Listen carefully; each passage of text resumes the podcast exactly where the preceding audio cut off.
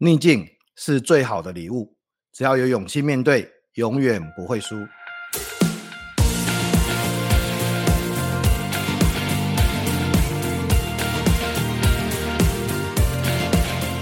各位听众，大家好，欢迎收听《永不服输》的 Podcast，我是主持人福哥王永福。让我们透过接下来成功者的失败经验，来打开逆境这份礼物。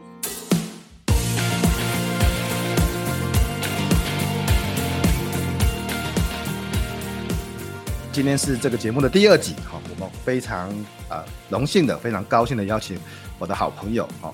安静是种超能力的作者，安静女神张静仁具有具有跟大家打个招呼。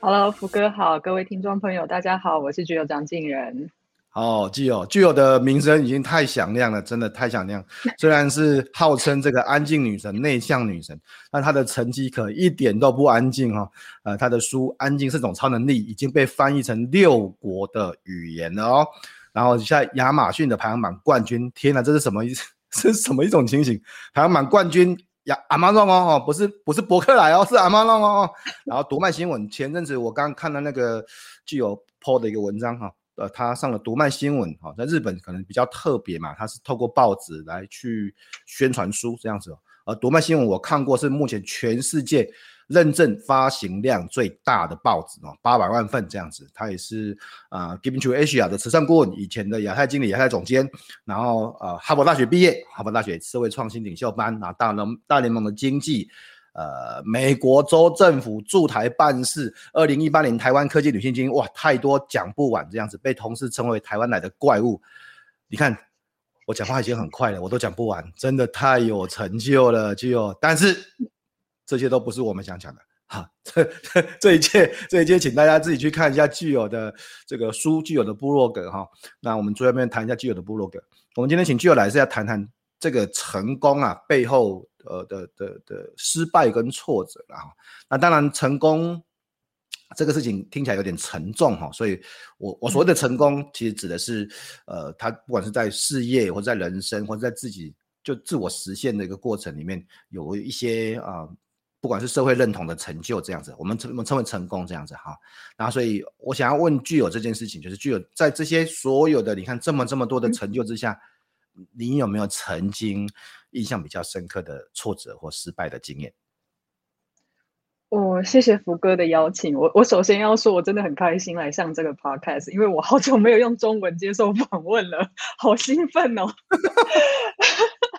难得可以讲中文。呃，然后失败经验，我觉得我人生中其实不少。我觉得想一想，大概分成三大阶段，三大不同的类型啊。一个是呃，我刚当妈妈的时候。然后另外一个呢是呃，在网络上一刚开始我的书被被很多人知道之后，呃，网络上有很多酸民，那个是我第一次接触到所谓酸民这件事情.那也很挫折。然后再来第三类，可能就是自己的迷惘那种挫折，比如说在各人生各个阶段需要转换的时候，比如说转职。比如说要思考自己未来往哪边走，那个对我来讲也是也是一个蛮大的挫折。那我觉得这三种类型里面呢，其实第三种我是最频繁碰到的，而且对内向者来说，因为那个就是一个很内在的事情嘛，就是完全是自己，没有没有人可以帮你，没有人可以帮你想，没有人可以帮你做。所以我觉得，如果说真的要讲最深刻的话，我觉得可能就是。第三种可以跟大家聊一聊，对对，跟大家聊一聊，因为其实很多人会会有个误解，会觉得说好像这个就有这么这么成功，对不对哈？那应该就是一路顺遂啊。其实大很多人都会有这个错误的印象，嗯、所以跟大家聊一聊你曾经遇过的这些挫折或失败经验。呃，我的那个，我觉得主要是在面临转折的，你人生的阶段要转变的时候，尤其是我们上班了之后，你的角色要转变，或者是你的工作要转变，总会有一种那种青黄不接的阶段的那种时候，我觉得那种那个真是非常非常对我来讲啦，非常痛苦的事情。嗯，那尤其是我记得有一次我要转职的时候是这样，因为我自己的背景比较特别，就是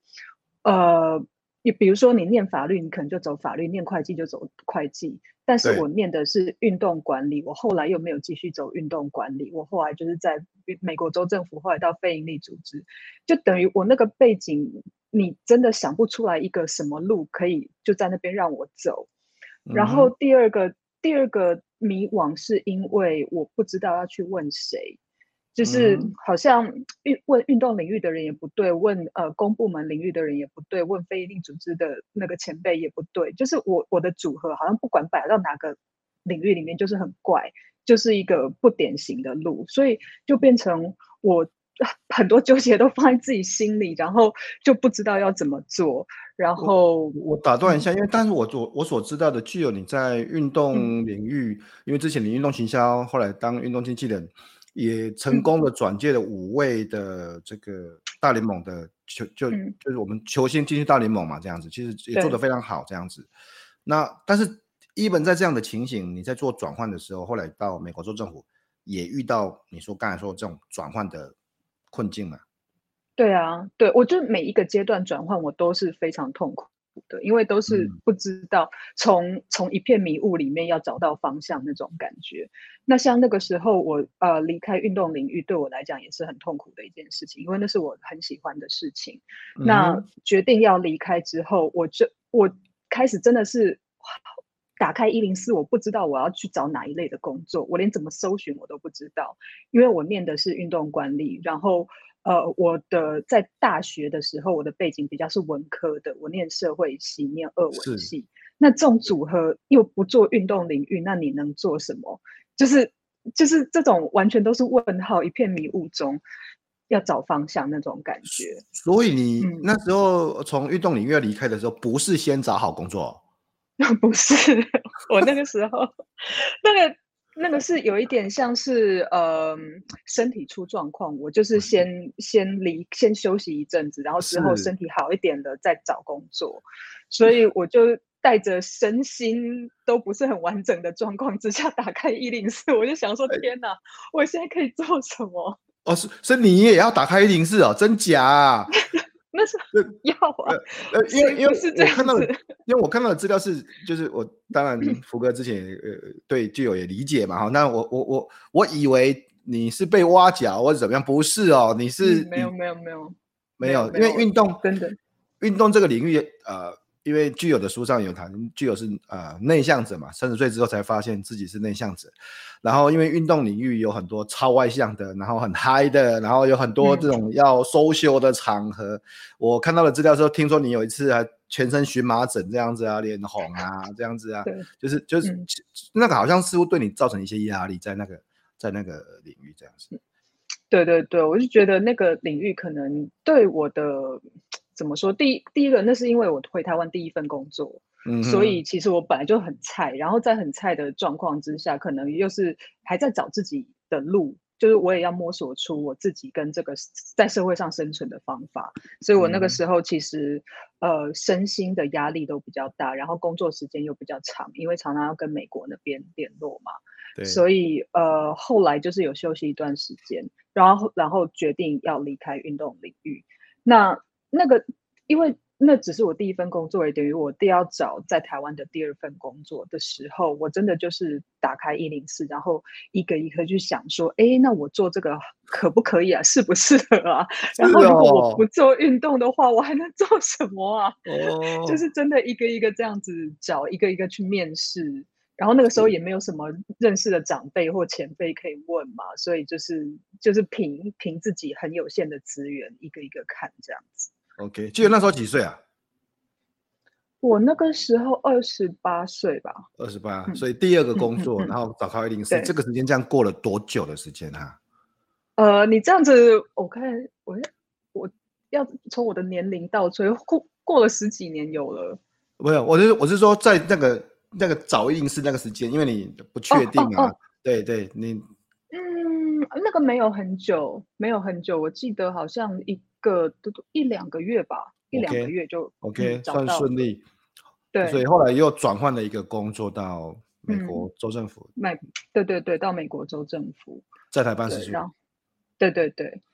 对，然后美国州政府那边也是做了三年的时间，然后又转到呃台湾的非营利组织。那我觉得最其实最辛苦的是从台湾的非营利组织跳到国外的非营利组织那那一那个阶段的转折。是是，嗯，可以可以请你谈一谈是怎么样子？我我不知道我那个时候发生了什么事，但是我那个时候每天坐在办公室里面，就是有一种很沉重的感觉。呃，我那个工作做很久哦，我先说我喜我很喜欢那个工作，然后我跟同事相处也非常的愉快。那我觉得那个是很有意义的事情，所以我才有办法做那么久嘛。嗯、可是到了后后面那个阶段，我就不知道发生什么事，我就整天坐在办公室里面，我就开始觉得没有办法呼吸，然后我就觉得我要我不能再坐在这里，我要出去。然后出去就是，比如说有的人。呃，有抽烟的人，他可能就是去外面抽个烟，可是我又不抽烟，我就只能就是在在外面，我我也不知道我要干嘛，可是我就只觉得说我不想待在那个办公室，待在我的座位上。你你你有你有是发生了什么事情吗？嗯、是因为是因为啊，譬如说是因为你业这个募款的业绩没有到吗？还是是因为没因为什么什么就就突然这样子？对，就是原因不明。我觉得可能有一部分是因为在那边时间久了，可能有一部分是倦怠，然后有一部分可能、uh-huh. 呃跟总之跟绩效或者是工作表现没有太大，或者是人际关系都没有什么太大的关系，很多都是就是也不是人际关系，也不是绩效，也不是呃就是反正也不是这些外面的事情这样子，就是都就觉得好像怪怪的这样子。很怪，就是怪到我觉得我不能在那边多待一天，一一秒钟都没办法。但是我我自己找不到原因。那你知道，对内向者来说，这种事情就很很难处理，因为内向者的动力很多都是来自于内在嘛。那所以一些外在的激励对我来讲其实是效果有限。那你如果失去那个内在的动力来讲，对我来讲就是就等于你这个这一个人就就没有办法运作了那种感觉。所以当下我每每天每个小时我都觉得好痛苦，我觉得我快窒息了，我没有办法呼吸，但是我又不知道要去哪里，我也不知道我可以做什么，嗯、因为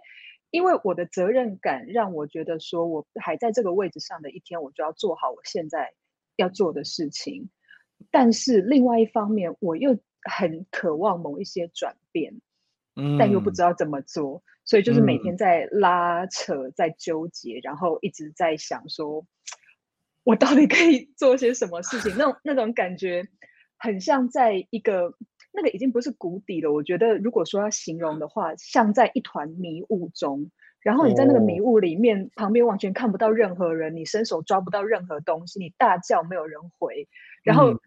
你到最后发现，从头到尾。其实也是只有你自己而已。嗯嗯，那嗯那种很孤立无援，然后失去动力、失去希望的感觉，我真的就觉得很像在很深很深的海里面，就是你、嗯、你觉得上面好多东西压着你，你就浮不上去。嗯嗯，对。其实其实其实有时候现在很难想象，你知道，其实很难想象看到现在的巨友，然后想象说，呃，曾经有那个时间，然后你发现你自己在一团。迷雾里面，然后在这种觉得很闷这样子。其、嗯、其实我可以理解，我不是可以理解，我也有遇过啊。我我不是可以理解，我是我有遇过。其实也是在这个职涯转换的时候，就是我、嗯、我我我的是大概在三十五岁那附近，就是在当讲师之前。嗯、那之前我是、嗯、我是我是业务嘛，我是保险业务员。对对对对对。然后从保险业务员到讲师的中间的中间那个时间。呃，我就不知道我接下来应该做什么事情，然后，但是我的绩效就像你讲，我绩效也不错，其实也还好啦。我我我在保险公司，我也算是一个业务还不错的人这样子。然后，呃，可是我就觉得我不想继续一直这样下去，我好像似乎想要有一些转变，嗯，但是我不知道我要去哪里，我不知道我能够做什么这样子。嗯，那那那其实。一有一些时间哦，大概这样子就 figure 了一年，一年，我我的我是花了一年的时间呐、一年的时间，嗯、但是不不是说一年之后就好了，一年之后换到换到讲师这个领域，结果又苦了三年，怎么这么惨？好惨！然后好，那那就有你那个时间，多久的时间啊？来 figure out 的时间，那个闷闷的时间，半年，半年，半年，嗯嗯，半年。对，然后我那那半年真的每天都好辛苦，就是真的是以以 小时在计算的，我每天就是在我的座位上，然后就看着我那个窗外的蓝天，我就觉得说我整个人被困住，但是我又不知道是什么困住我，然后也不知道怎么出去，然后，呃，我记得有有一天真的是。我真的快要受不了的时候，那个时候有一个福哥也认识的朋友，那个连静尧先生，嗯、他就、嗯、他就突然问我说：“哎、欸，你要不要去看电影？”然后他就是我们不是那种关系，所以看我知道，我知道，我知道，只是随便这样讲。对，然后后来我就说：“好啊，看什么电影？”然后他就给我一个连接，就是一个运动片，叫做《破风》，彭于晏演的。哦，彭于晏。然后。对对对，那个时候是一个他们好像包场还是怎么样？自行车、脚踏车。对对对对对，骑自行车的。然后我就去了，然后那个时候很多人嘛，然后连妈妈也在。然后我就看完电影，然后他们一堆人就走了，然后就我自己慢慢的回家这样子。然后因为那个电影里面讲的就是很热血的自行车激励片，师傅跟你玩三天，你就知道，对对对，我看过，我看过，我看过，你就觉得，对，就是觉得说，哇塞。他们拍摄的过程也很辛苦哎，真正拍电子影出来的效果已经这样，那他们实际上拍摄一定更辛苦。然后我就一个人走在晚上的台北街头，嗯、然后拿着我的包包，我就想说，我是不是应该要为自己做些事情？嗯、就是，嗯，我我知道我被困住了，我找不到原因，可是我就竟然就让自己一直被困住。然后我是不是应该鼓起勇气？给自己一些力量，让自己去试着做一些事情，嗯，这样子。那那那个时候，我只是有一个想法，我不知道我可以做什么事情，但是我就觉得说，我应该要试看看，去做一些帮助自己的事情。是。那对那个时候，其实其实我觉得啊，看完电影，然后经过那个在漫长的孤独的台北街头 散步之后，我就其实有办法比较冷静下来。然后就想说，我是不是可以从我这些负面思考中那种一段，就是一片迷雾，然后觉得被压住的感觉里面，稍稍抽离一点出来，变成说我是不是可以试着去看一下自己的优点在哪里，然后不要一直去往坏的地方想，不要一直纠结说我不知道要干嘛，然后我。不知道我能干嘛，或者是我不知道要往哪里去，就是因为太多都是一直在质疑自己，说你还能干嘛？自我。然后你接下来要？对对对对对，对我觉得很容易，那种那种阶段真的很容易这样子做。嗯、但是，嗯、呃，我我就开始逼自己去想一想，嗯、呃，冷静的去看一下我自己到底有呃这样子工作几年下来到底有什么优势，然后我所以你就特质或什么自我盘点了一下这样子。对对对，这这现在想起来是很容易的，这样 就是讲起来好像就几句话而已。可是我那个时候为了这个心情转变，我真的花了很多很多的力气，我才有办法把自己转过来。嗯、那或许是我自己那个天生资质比较不好，嗯、可是通常我碰到一个困境，我就会在里面一直转，一直转，一直转，然后就是绕不出来，然后会越想越多，然后越想越细，越想越深，然后就一直陷入那种负面回圈里面。那对我来讲，那一个念头就是说，我要为自己做点事情的那个念头，其实对我来讲是一个很大的进步，因为我开始想要帮我自己做些事情，而不是为了去满足其他人，或者满足一些社会期待，或者是满足你履历上看起来怎么样怎么样，而是我想要去探索自己的内心，想知道我自己呃想做什么，或者是愿意做什么。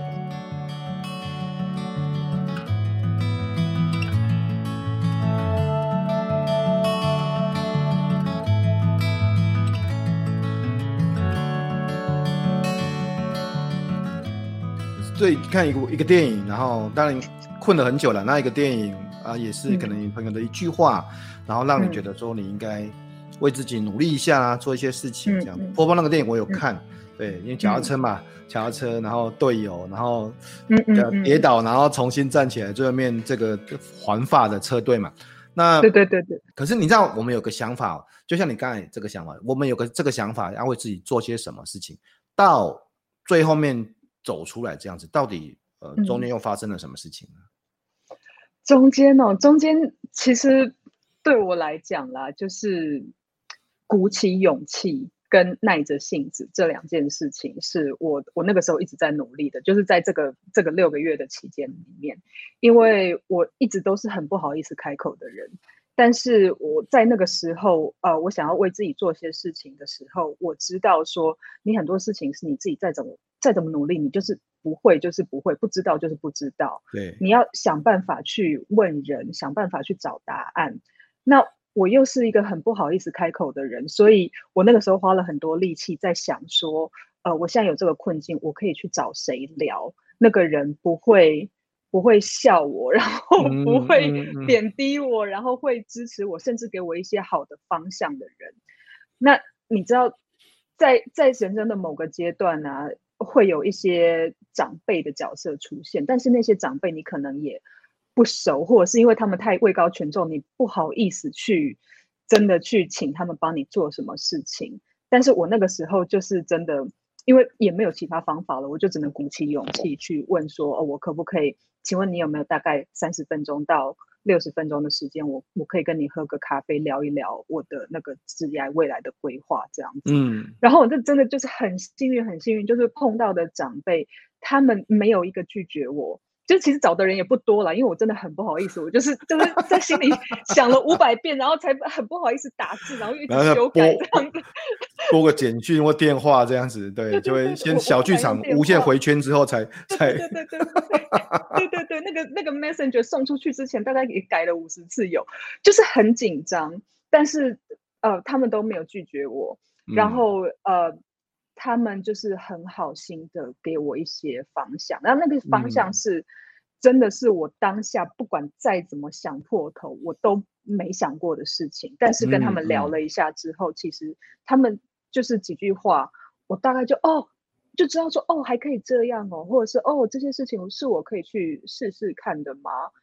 所以我觉得第一个是鼓起勇气，然后第二个就是耐着性子，因为。就像我刚刚讲，你如果在一个困境里面呢、啊，每一个小时每一个小时在那边数的话，那个那个痛苦的感觉，我觉得会会有加成的效果。你每过一天，嗯、每过一个礼拜，然后就想说还有下个月，还有下一季，那个那个感觉会是，呃，你会越来越急，很想赶快逃脱，很想赶快不，不知道接下来的尽头在哪边，不知道什么，对就他其实没有一个。就至少在那个时候来看是看不到期限的，看不到什么时候会，看不到什么时候会结束，看不到。如果如果说如果说隧道都还有光的后面，那个那个时候有点像是在中间，就是前也看不到，后面也看不到这样。对，真的。重点是你你都看不到就算了，你还不知道自己是只是刚开始而已，还是到了中 间，你根本不知道隧道有多长，对不对？对，就你就是都不晓得接下来什么时候结束，这到底是怎么一回事这样子。对，然后后来，因为那个到最后，你真的会越来越急。然后我相信很多人有类似的经验，就觉得说，哦，我要赶快找到新工作，或者是我要赶快离开这边。嗯、那我那个时候，我觉得做了一个正确的决定，就是我让自己试着冷静下来，有一些耐心。嗯，那有耐心的好处就是说，我后来看到身，包括身边一些朋友，就是离开某个工作而投入下一个工作，是为了。呃，脱离原本的环境，而不是他真的喜欢新的环境。那我觉得，我回想起来，我那个时候做的比较可能我，我我觉得我有做到的事情是说，我找的下一份工作也是我喜欢的工作，而不是只是为了离开原本的环境，不是为了只是脱身啊，对，对对对，不是为了只是脱身。所以我觉得。鼓起勇气跟耐着性子，这 这两件事情是我在那个六个月的期间，就是我觉得我有做到的事情。那当然那段时间很很就是比较辛苦的地方，是因为我我一边在做原本的工作，一边又要想着未来的方向，嗯、所以我每天都觉得好像在过双面人的日子。然后，然后我们又是很需要专心的人，所以。呃，我我要尽尽很多力量让我 focus，就是我在上班的时候就 focus 在我呃手上做的事情，然后我下班再去想其他的事情。但是有时候念头这种东西就会来来去去，你很难很难去把它完全的区分。所以那个时候我也是花了很多力气在把我的能量做调整一下，整理一下。对对对对对，在调整能量。嗯，其实其实是蛮辛苦的，就是就是我们我们现在如果不聊这个事情，我也连我也不知道啊，不知道具有经历过这一段这个这个经验这样子，连我都不知道这个事情这样子，所以呃，其实我之所以做这一系列的节目。真正的目的就是在这边。我因为我发现哦，呃，之前我写不管是啊、这种啊，告诉大家怎么样有效率工作啦，啊怎么样这个，譬如说早起啦，然后怎么样计时啊、番茄钟啊、嗯，当然很多人都觉得啊这个有用，可是大部分的心态就是说，嗯、这个只有对。福哥这个神人有用啊，其他对我们 有有有 成功人士啊，对对，这个不可能，这个我做不到，我我、嗯、我你们你们都是特别的，你们天选之人啊，你们都怎么样？那那我后来有写了几篇这个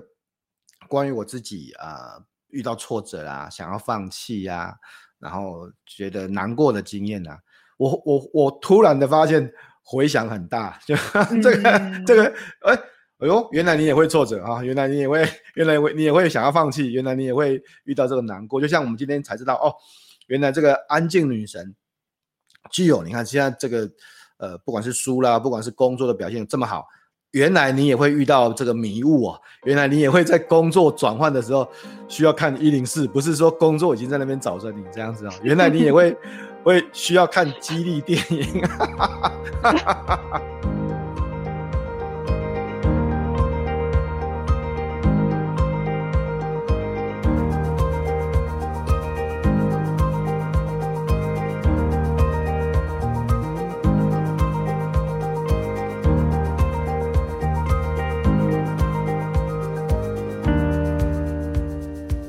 这样子整个经历过这些了，当然后来，呃，我想后来应该就就就进到 Giving to Asia 了吧，就是后来到 Giving to Asia，、嗯嗯嗯、然后后来出书，然后后来到现在，其实当然慢慢的就看到你现在看到的具有这样子。那我我我可不可以请你，因为你看这么久，因有一阵子了，这么久之后回回想这件事情，经历过这些事情，对你现在呃有什么影响哈、啊？嗯。我觉得其实应该是我想想，我体会到三件事情。嗯，第一件事情，因为我我从小就很喜欢看那种热血漫画，然后那个热血漫画里面画的千篇一律都是只有一条路，就是很多事情你只要努力就会成功，就是你中间不管再怎么辛苦，你只要坚持努力，你就会成功。嗯，但是我我经过这么多转折，其实我后后来就体会到说，其实有些事情是你。不管再怎么努力，你也会没有办法解决的时候。所以我学到第一件事情，其实就是山不转人转。嗯。我觉得这个给我自己一个弹性，就是我以前都觉得事情失败或者是做不好，一定是因为我不够努力，一定是因为我做不到，或者是我怎么样，全都是我的问题就对了。但是我我后来就想说，为什么要那么就是那么执着，就是只用那个方法呢？那我可以。我可以用别的方法试试看嘛？那不是我不够努力，而是我我的努力可以用在别的地方嘛。所以就是第一个，我我学到的这种山不转路转，就是对我是对我来说是一个很大的转变。然后第二个呢，就是我现在做不管做什么事情，其实我习惯性的会给自己留一些余裕，常常去检检视自己的身心状态是不是我。呃，想要的位置跟想要的方向，那这个余裕的意思就是说，你看我我那次之所以会那么痛苦，是因为我一直到了最后，你看已经工作这么久的一段时间喽，一直到了最后，我突然不知道为什么整个就爆发了。那搞不好已经有一些前兆是累积啊，呃，我想要一些转变。对对对对对，可是我自己没有，我自己没有去察觉，然后也自己没有做一些呃。风险管理，或者是做一提早做一些准备，所以才会到最后累积到最后那么痛苦。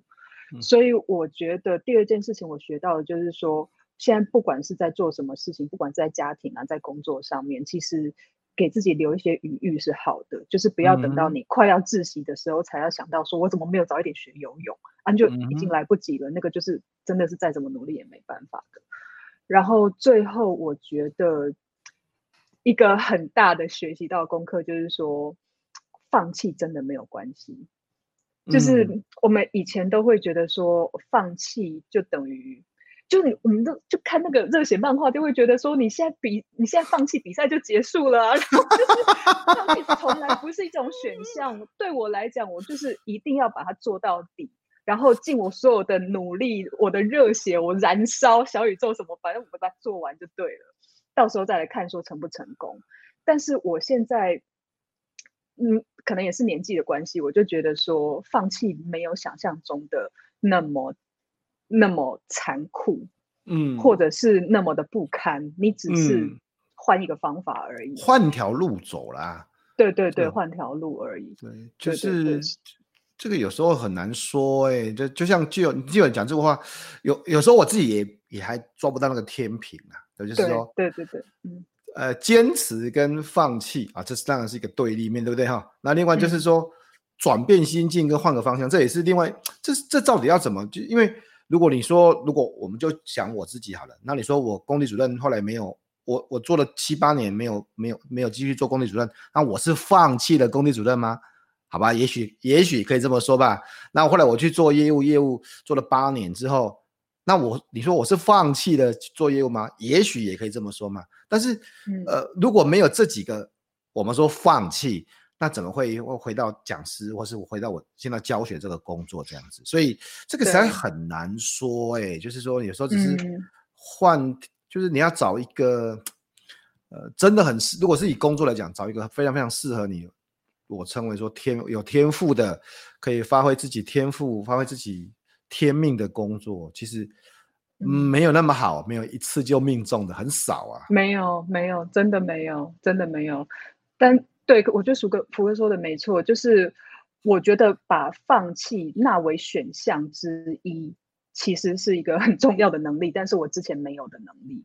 嗯，我之前在我之前的那个职业前半段，放弃从来都不是选项。嗯，这样子。但是我觉得如果有今天加了这个选项之后，它反而给我更多的弹性跟更多的空间去想一些其他的事情，这样子不会就是那么执着。所以有时候我们也必须要这个之前那个祷告，就是希望有这个智慧，让我们可以分辨 这个放弃跟跟转变哈，跟弹性之间的一个差别，这样子的。我们什么时候是什么时候是有弹性，什么时候是是放弃，什么时候是该坚持。希望有这个智慧，可以让我们可以去做这样的分辨呢。这当然这是一个功课，这个。从来不简单，这样子，很大的功课，不不简单，不简单。具有我们这样随便聊一聊就半小时了，三十二分钟，对，随便随便聊了半小时，好快。呃，对，具有跟我们分享了，呃，当然你看，在这个成功的，现在具有做了很多很多很棒的事情，不管是呃出了书，然后六大语言，然后亚马逊排行榜，包含募款，还被称为是怪物啊，台湾来的怪物这样。那这个今天具有跟我们分享，呃，背后的这些包含。从运动经济转到州政府，还早一零四嘞，从一，然后再再再进到台湾的非营利组织，再进到 Giving to Asia 现在的工作，其实这里面有一些啊、呃，曾经有有一段时间像迷雾之中嘛，哈，你看还蛮辛苦的，呃，看不到尽头，看不到开始的地方，看不到自己在哪边，看不到什么时候会结束，很多很多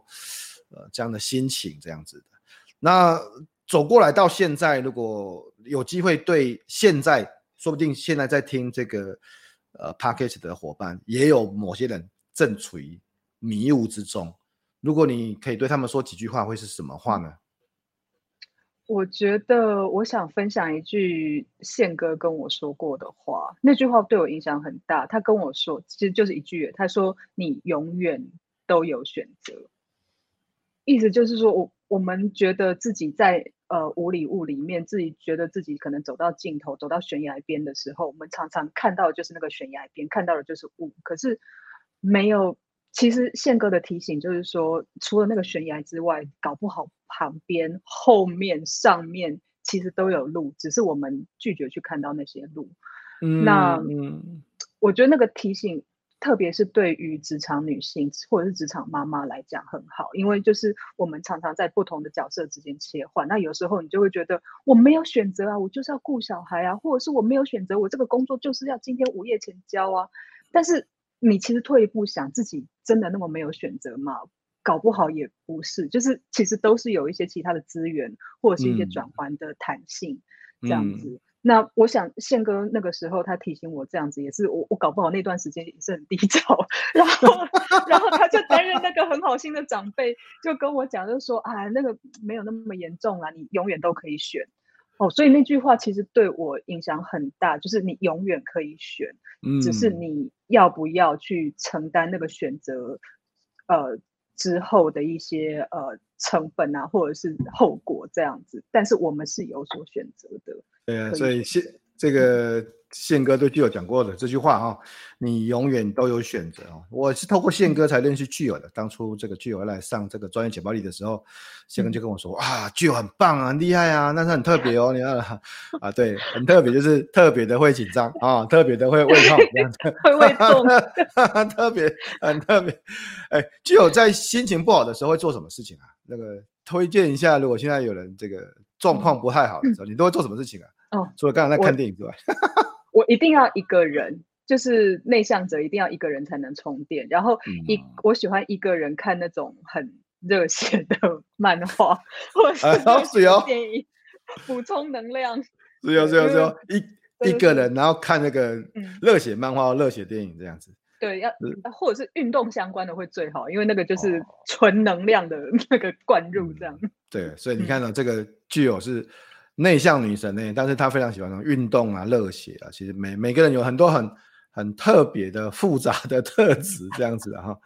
然后如果呃有三本书哈，不见得是一定跟这个逆境或是跟挫折有关系。如果有三本书，我我最喜欢问。这个所有的访谈者这个问题，如果有三本你觉得这一辈子必看的书啊，嗯、你会是推荐哪三本书呢？嗯，我我选了散文、小说跟职场书各一本。呃，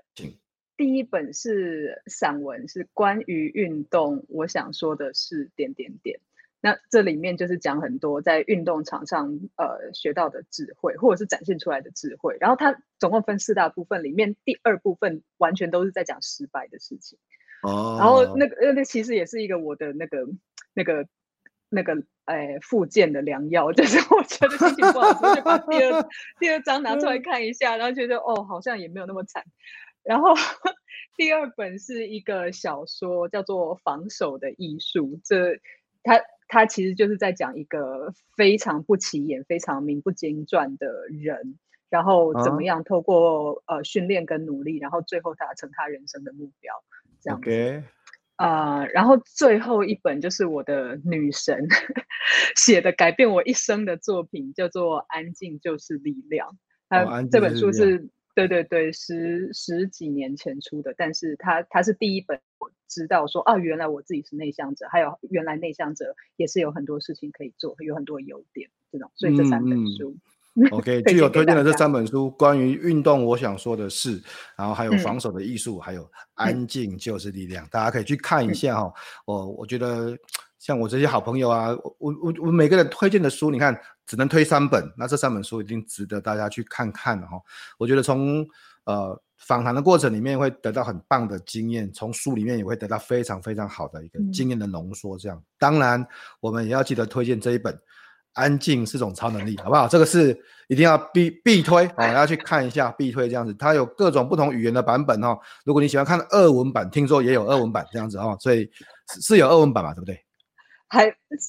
本来要出话打仗，啊、打仗可能打仗延后了。天哪，这什么状况？对，然后对，这这个这个大家可以去看一下这个书哈。然后那个呃，我也非常推荐大家可以去看一下这个具有的网站，这样子啊，具有具有的网站，in 具有这样子，各种不同啊，就有中文跟。英文版本这样子，上面也有具有访谈的影片哦，拍得很漂亮哦，